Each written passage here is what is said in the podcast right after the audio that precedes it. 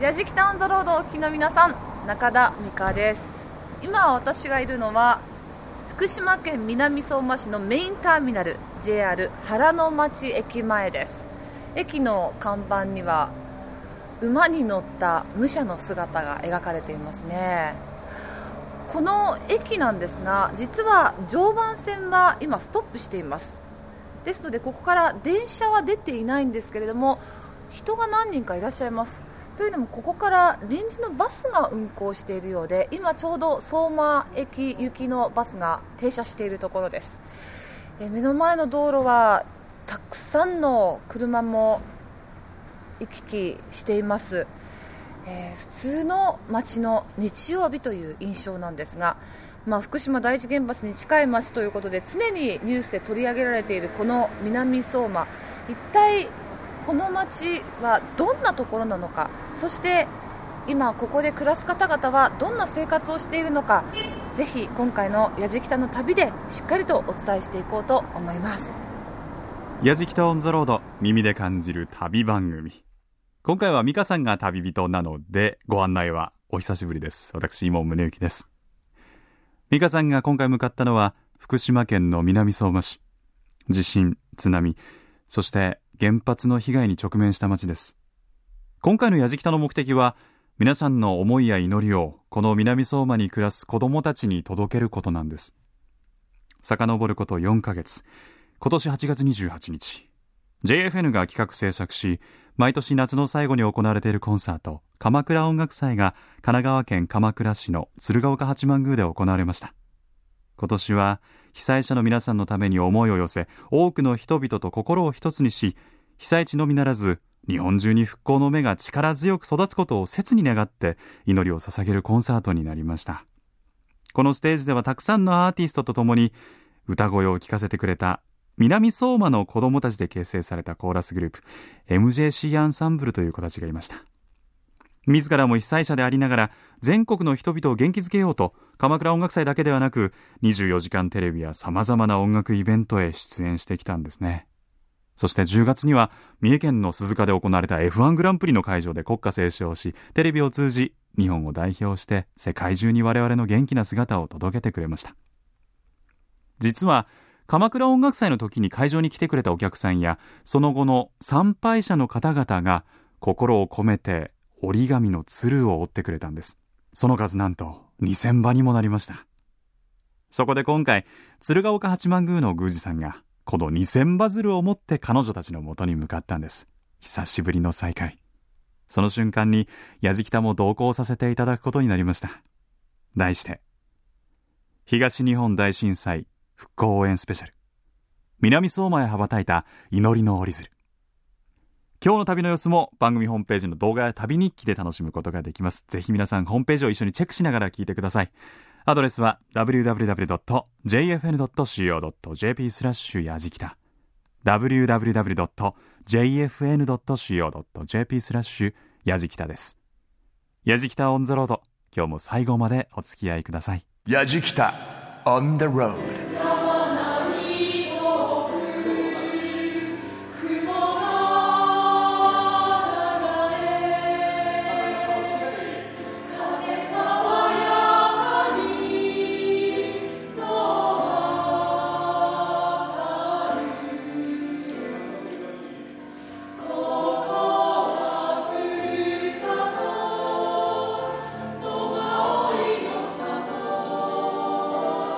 on the road 今宗行がお送りしている「やじきたオン・ザ・ロード」東日本大震災復興応援スペシャル。南相馬へ羽ばたいた祈りの折り鶴。美香さんが南相馬にお邪魔したのは少し前の10月30日になります。MJC アンサンブルが歌の練習をしているところまさに今流れているようなところにお邪魔したんですがすごく純粋でまっすぐな歌声。MJC アンサンブルは南相馬の女子中高生が中心になって2009年に結成されています。現在のメンバーは19人。メンバーの大半が避難生活を強いられる中それぞれが自主練習を続け8月7日には2011子どもコーラスフェスティバルにも出場しました。緊急時避難準備区域が解除された後は週1回の練習を再開しましたがこの日も避難している遠い場所からやってきている子も多かったようです。どんな子たちか皆さん気になりませんか？まず MJC アンサンブルの代表金子陽一さんのお話をお伺いしました。やじきた on the road 改めてこの MJC アンサンブル結成のきっかけからこれまでの活動をご紹介いただけますか？そうですね。あのまずこの地方の学校の音楽の部活動っていうのがえー吹奏楽がほとんどで合唱部がほとんどなかったんですね上の学校に進んだ時に合唱をやる場所がないというふうな子どもたちとかお父さんお母さんの声があってそれで2年前にこの MJC を結成しました。はい。あのーメンバーは現在12人。本当は19人いるんです。はい。この震災で避難した子どもたちがまだ10人ぐらいいるんですけれどもその中であの今日ちょうどあの開催されている全国の合唱音楽コンクールに出場しているそれぞれの避難先の学校で出場している子どもたちがいたりそんないろんな事情で今日全員は集まれていません。あー年齢層っていうのは？一番上が今19歳それから一番下が12歳の中学1年生ですね。まず2月にあの全国子どもコーラスフェスティバルというふうなそれにあの、まあ、県の代表で応募しましてで全国14団体に選ばれて、えー通知をいただいたのが2月25日ぐらいでしたかね。それでみんなで頑張って練習していこうってさなかに地震が起きて、でその、まあ、震災直後2月の20日あ3月の20日頃にはもう実際地元に残っている子どもはたった一人でみんなそれぞれの場所に避難しているという状態。それで、まあ、どうしようか自分でも迷ってまあとても練習を続ける環境ではないし、まあ、ギブアップしようかというふうなことでみんなにメール連絡を回しました、まあ、そしたら、まあ、誰一人として辞めるというのがいなくてでも避難先で楽譜を持っていった者もいるし練習用の CD 作ったのも持っていってるのもいる。練習は続けています。必ず練習してあの集まりますから出ましょうというふうに言われてそれで3月の下旬から4月にかけて、えー楽譜も持たずに避難しちゃったのもいたのでそこに楽譜を届けに行ったりあと横浜に避難した子どものところには一度だけ練習に行ってあげたり、まあ、そんなことがずっと続いてで5月にあのやっと屋内退避の処置が解けましたのでそれで集まらないかというふうに言ったら10人ぐらいがここに集まってきてそれでやっと練習が始められたんですね。この名称館という場所はもうこの MJC がいつも練習する場所になっていたところそこにもう一度集まった時のその時っていうのはどんな雰囲気だったんですか？そうですね。まず、まあ、何人集まってくるかが分からなくて、まあ、一番遠いのはやっぱり片道300キロぐらい、えーお母さんに乗せられてくるのもいたしその時やっぱり10人以上が集まってくれてで、まあ、不思議だったのはやっぱり子どもたちが3月から5月まで2ヶ月ぐらいなんですけど震災で避難先でものすごいいろんな体験をしたんだなというのが分かるぐらい成長したなというのがよく感じましたね。震災前はですねここに集まってみんなで遊びに来てわーわー歌を歌ってるだけだったんですけどもこの歌とか音楽に対する姿勢がものすごくひたむきになってきたあの震災の後でだからあの子どもたちに言うのは震災で君たちが歌い続けてるそのことを皆さんが見ていてくれて演奏する機会をいただいてるんだということに素直に感謝するべきだし皆さん自身の歌ってる姿が一番いいお礼になるのでそれを形にして返しなさいということをずっと言い続けて、そしてまた子どもたちもそれに応えて歌い続けてくれてますね。もうあのー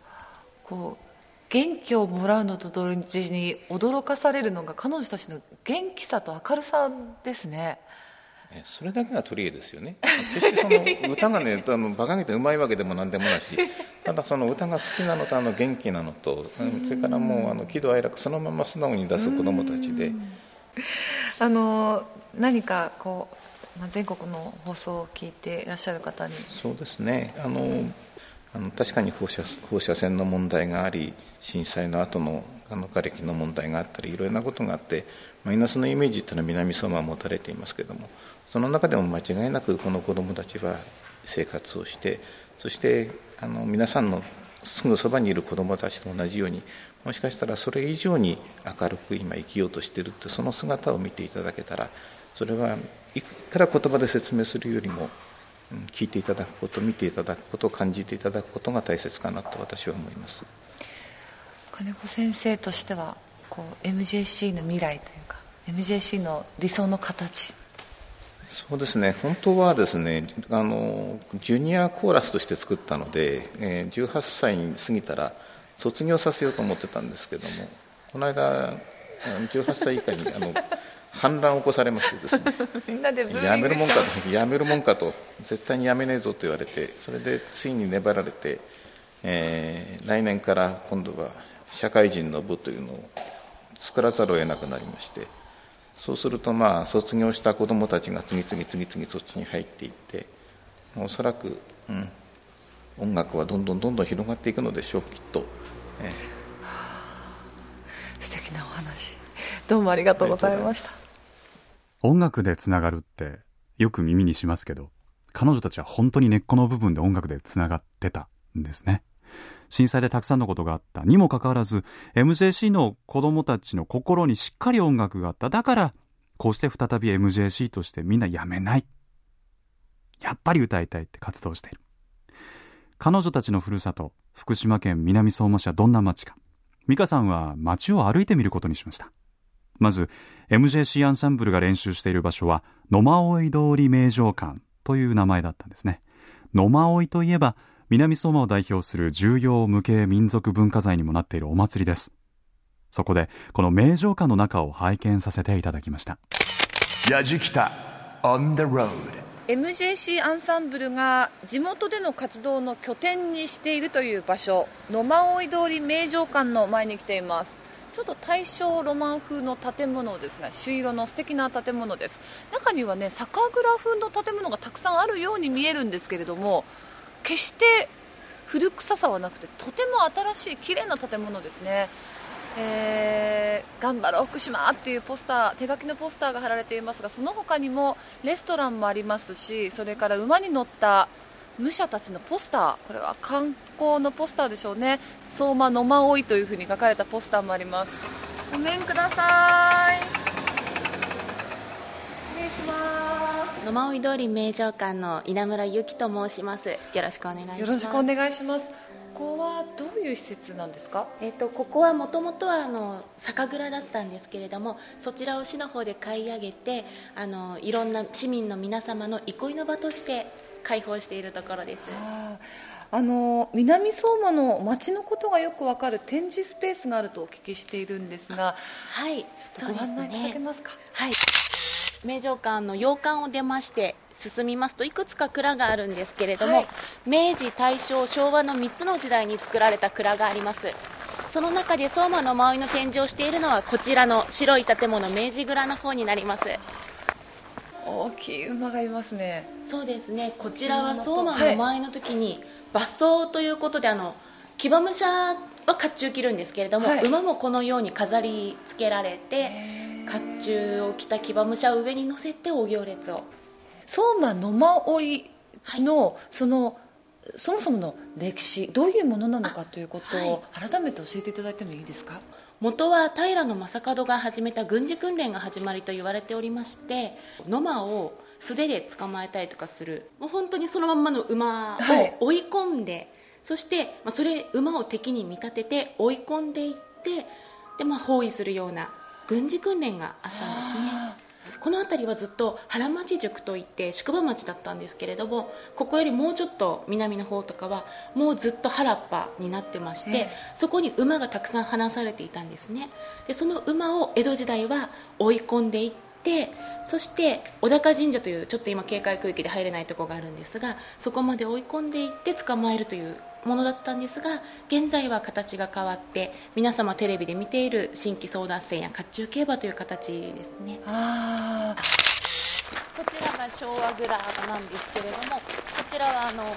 原町市時代の南相馬今南相馬市ですけど昔は原町市と言いましたのでちょっと。重厚な、はい。昔ながらの蔵そのものですけれども、ね。なんか建物の雰囲気が新しいので不思議な感じがして これも全部修繕する前と同じ。わあなんか懐かしい昭和の香りがする。そうですね。あの昭和時代のてものをつ本当に使われてたものを集めたところなんですけれど私も知らないようなものとかが。えあったりして。じゃああの改めまして、はい。この南相馬という町どんな特徴があるのか全国の方に、はい。ぜひご紹介いただけますか？もう相馬の思いが前面に出てしまってるんですが、あの南相馬市というのは海と山と川とそして人が住んでいる町なんですね、後ろといいますか西の方を見れば山があってでもちろん山の方から川が流れて東には海があるということで自然に囲まれた豊かな土地なんですね、なのであの震災前でしたらばサーフスポットとして日本全国とか世界大会も行ってた場所なんですね。なので海海岸線とかはとても自慢だったんですけれど。はい。20キロ30キロ圏の規制が解かれて戻ってもいいですよっていうことにはなりましたが、はい。実際どういう状況でしょうか？そうですね。あんまり変わった気はしないですね。若干子供の姿が増えたとは思います。学校が再開になったので、え子供の姿をよく見るかなと思うんですがただやっぱり緊急時避難準備区域が解除になっても線量が変わったわけではないんですね。よく母とも話私の個人的な話なんですがあの生活はできるんですね。ここで生活して生きていくことはできるんですけど安心はできないっていう状態なんでしょうか。市民の人たちが早く戻ってこれるようなところになってほしいと思いますね、でこれから先復興計画も出てきていますけども前みたいに美しい海岸線とかそうですねそういった自然を基調としてでも人が集まれる場所になっていってほしいです、南相馬市でここで復興するために頑張っている人たちがいるということは知っていてほしいですね、はいここで生きている人がいるとえーお話を伺いました野馬追通り名城館の稲村由紀さんですありがとうございましたありがとうございましたラジキタ On the road えー南相馬市の中心部にあります道の駅南相馬というところにお邪魔しています。道の駅南相馬駅長の大竹健二さんにお話をお伺いします。よろしくお願いします。よろしくお願いいたします。こちらの道の駅南相馬ここは福島第一原発からは何キロぐらいの場所になるんですか？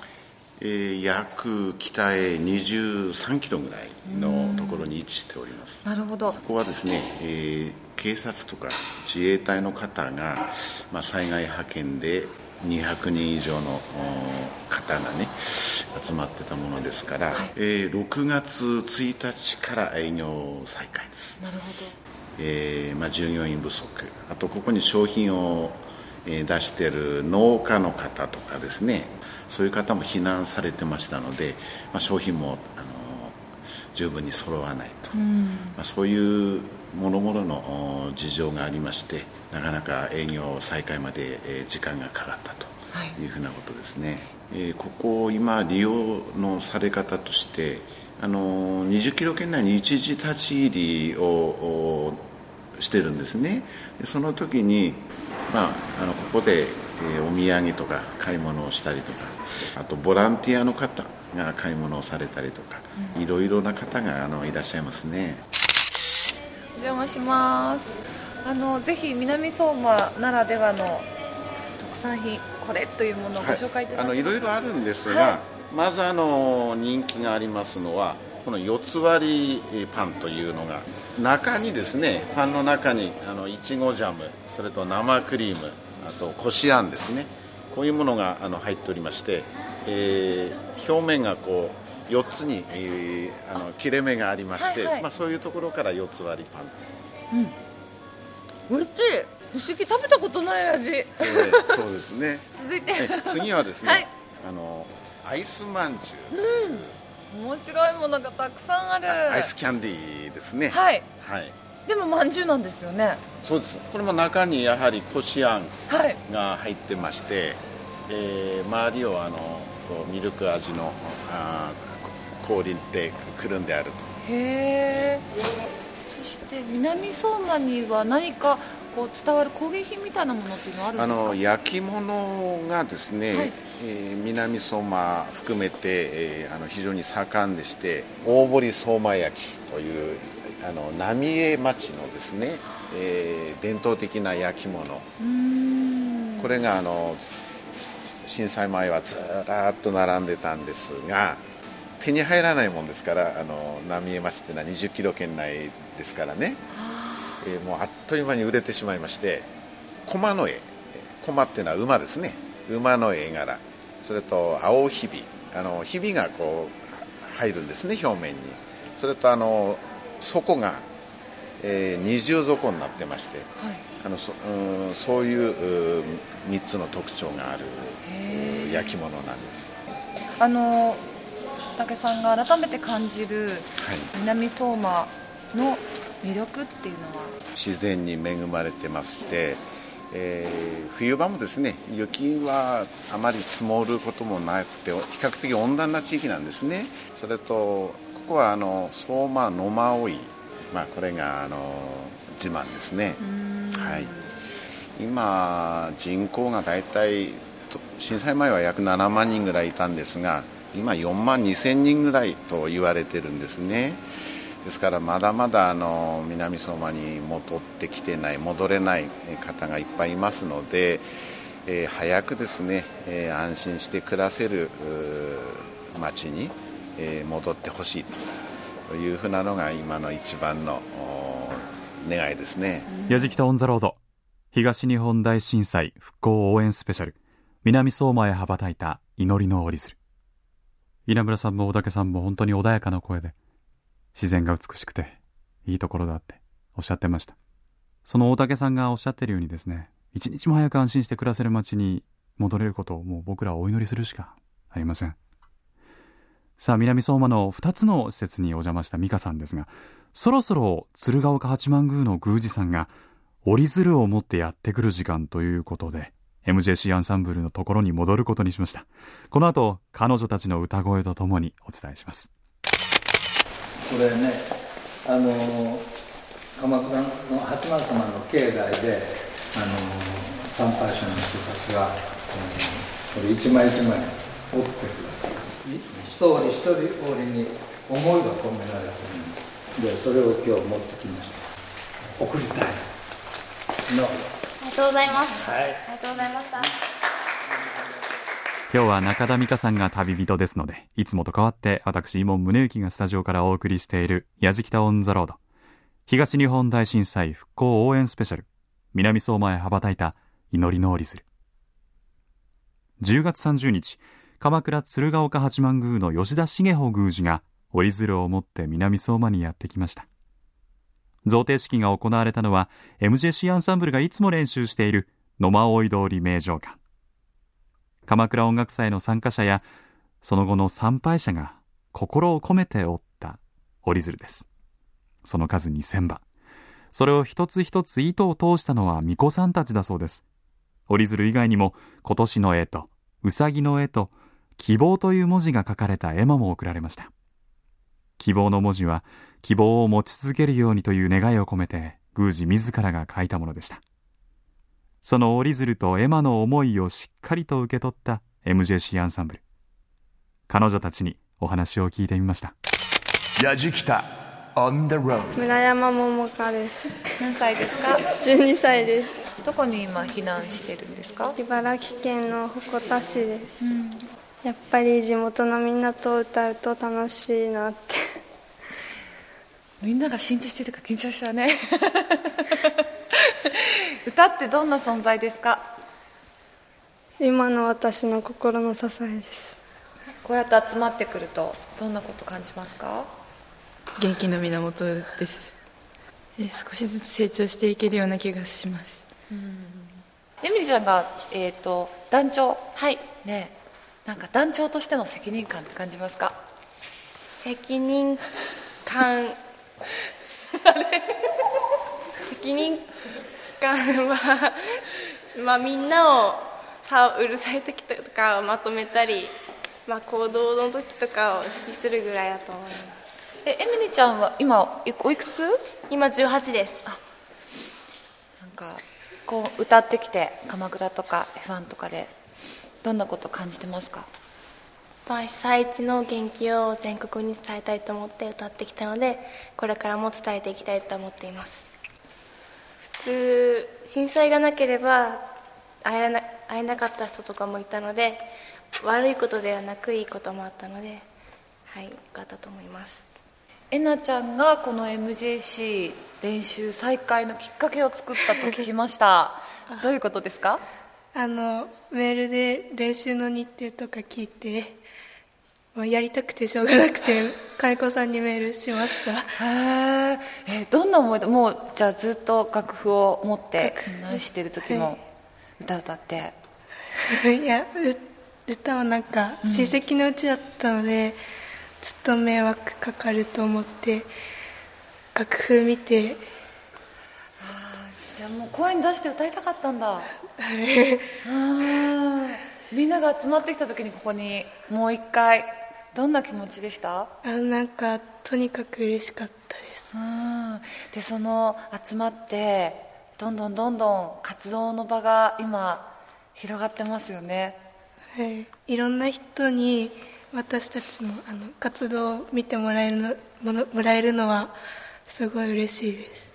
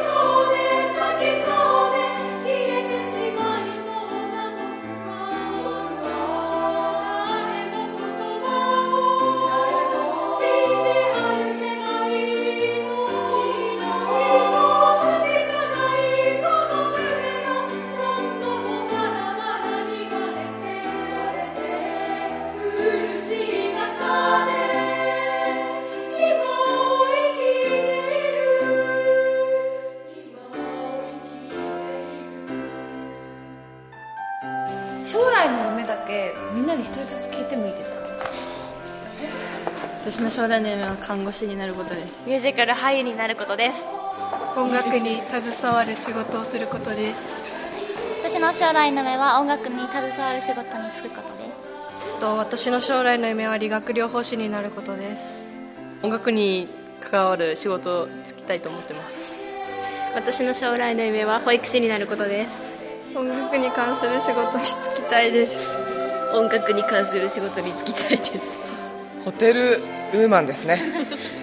介護福祉士になることです。私の将来の夢は栄養士になることです。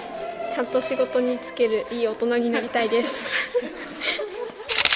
こんにちは MJC アンサンブルです鶴を送っていただきありがとうございました復興に向けて頑張っていきたいと思います頑張るぞ思いの詰まった折り鶴を受け取った MJC アンサンブルの子たちの声と折り鶴のお礼に披露してくれたアンジェラ・アキさんの手紙背景15の君へを聞いていただきました。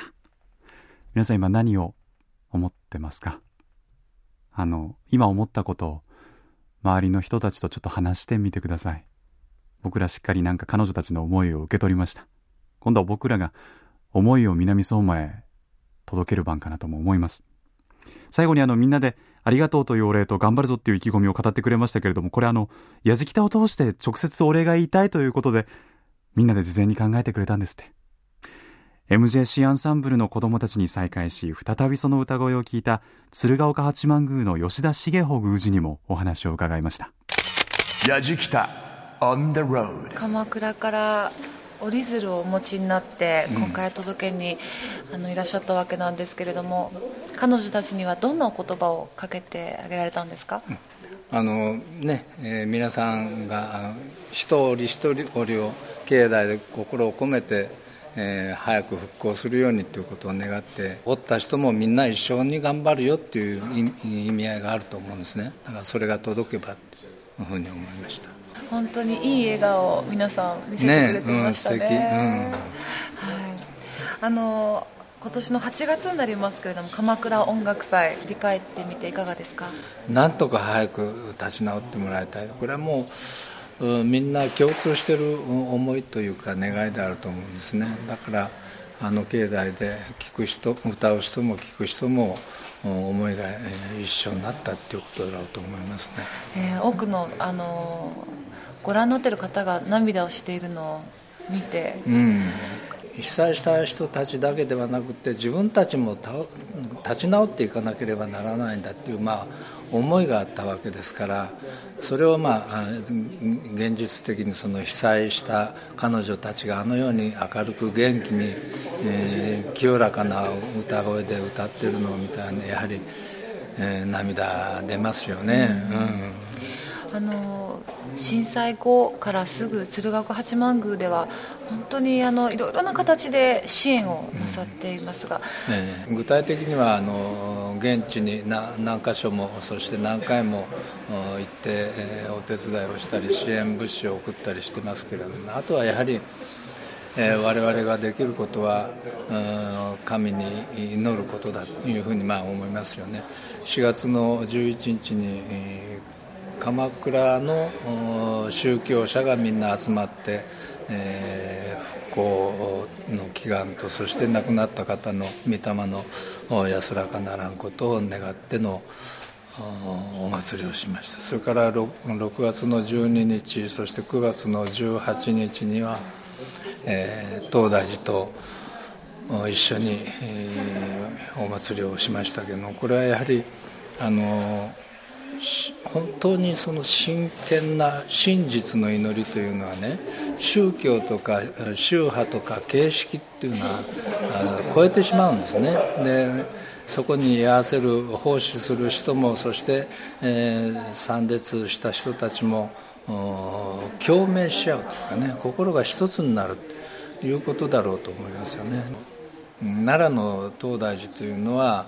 えーあの存在自体がね鎮護国家として建てられたお寺。で、えー八幡様というのは国南打破の神として、えー関東から全体に広がっていったそういう、まあ、あ神ですからあー叶わないことはないというふうにまあ信じてあずっとやり続けていこうということでありますし東北というのはそういう地震とか津波とか、例外飢饉ですね。そういうのが繰り返し繰り返し襲ったところそれを常にこう立ち直ってきた。そういう歴史があるわけですよね。だから、まあ、福島の場合はそれに加えて今までにない原発という事故というものがありますありますけれどもなんとかまあ乗り越えていただくそれは、この福島県だけの人たちだけの問題ではなくて我々、日本全体の問題というふうに、まあ、思って一緒に乗り越えたいというのがこの地に来てうん改めてまた深く思いをあうん感じしましたですね。いや本当に貴重なお話をいただきましてお忙しい中ありがとうございます。いいえどうも失礼しました。やじきた On the road やじきたオンザロードをお聞きの皆さん。そして MJC アンサンブルの皆さん。お久しぶりです。チャゲです。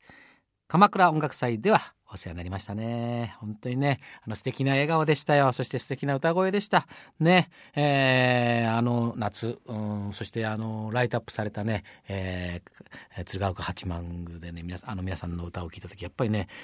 もうぴったりマッチしてましたねなんかこう魂の歌が届いた感じがしました、えー今回はねあの日会場にいた皆さんからの折り鶴が届けられるということで、えー、僕からもささやかですが、えー、皆さんにエールを送りたいと思います。ね。避難生活の中の活動、いろいろ大変なことも多いと思いますが、えー、僕はね、音楽にはね、力があると信じております。えー、僕も震災直後は、えー、どうしていいか分かんなかった自分がいたんですけども、やはり歌うしかないというところに来た時に、えー、新曲「東京ムーン」という曲が書けましたしその曲はやっぱり2011年というものを表している瞬間レッドをした、えー、楽曲になっておりまして、えー、この「東京ムーン」を歌うたんびに2011年というものを、えー、がキーワードになって浮かび上がってくるようにしておりますだから3年後5年後10年後50年後でも、えー、歌っても必ず2011年に戻ってその気持ちになってしまうといういう歌でございます。で、えー、ずっと細道というツアーで僕も歌わさせていただいたんですけどもね、やっぱりね、それあのお客さんがやっぱり笑顔になっていくんですね、音楽の力で。それやっぱりすごいなと思います。えー、音楽っていうのはやっぱり、人を優しくしてくれますし、笑顔にもなってくれますし、そしてね、何よりも強くにもなれますよね。そして、えー、繋ぐこともできます。いろんな人と音楽で。みんな応援してますから、えー、それはまた音楽を通じてね、音符になって、えー、それをまた、えー、MJC の皆さんが届けてください。いろんな人に。えー、そうするとまた一つの素晴らしい音楽が出来上がると思いますんで、えー、また一つ、どっかで、えー、お会いしましょうね。MJC アンサンブルの皆さん、頑張ってね。シャゲでした。ヤジキタ On the road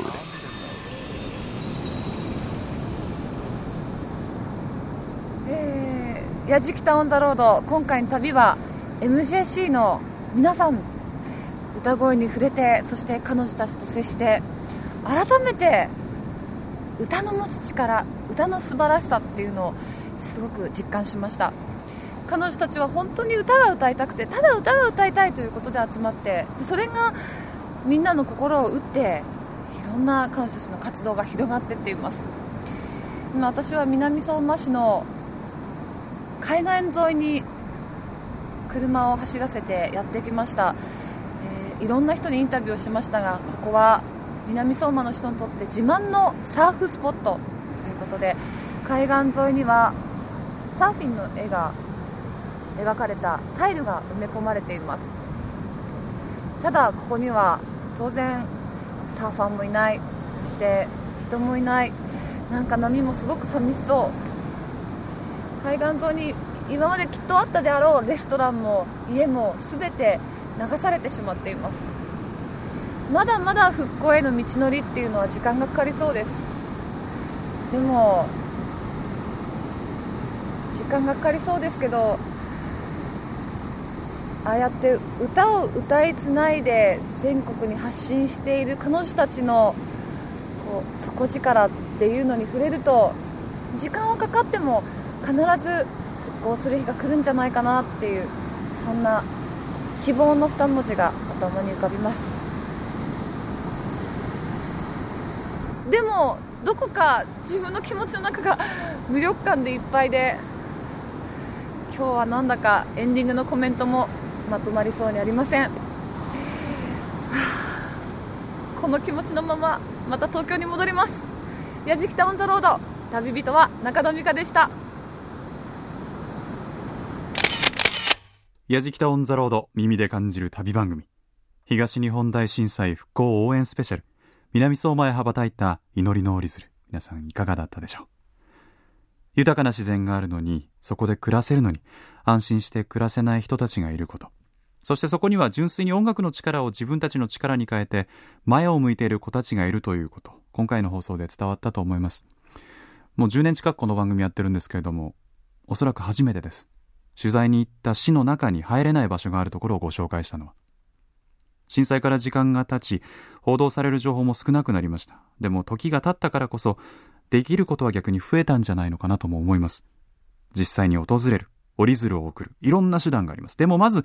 皆さんには今日の放送を聞いて南相馬に思いを馳せていただきたいです。思い続けることも支援の一歩につながるんです。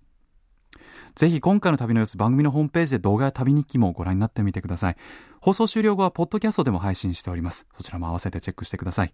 アドレスは www.jfn.co.jp スラッシュやじきた www.jfn.co.jp スラッシュやじきたやじきたオンザロードご案内役は伊門宗行でした。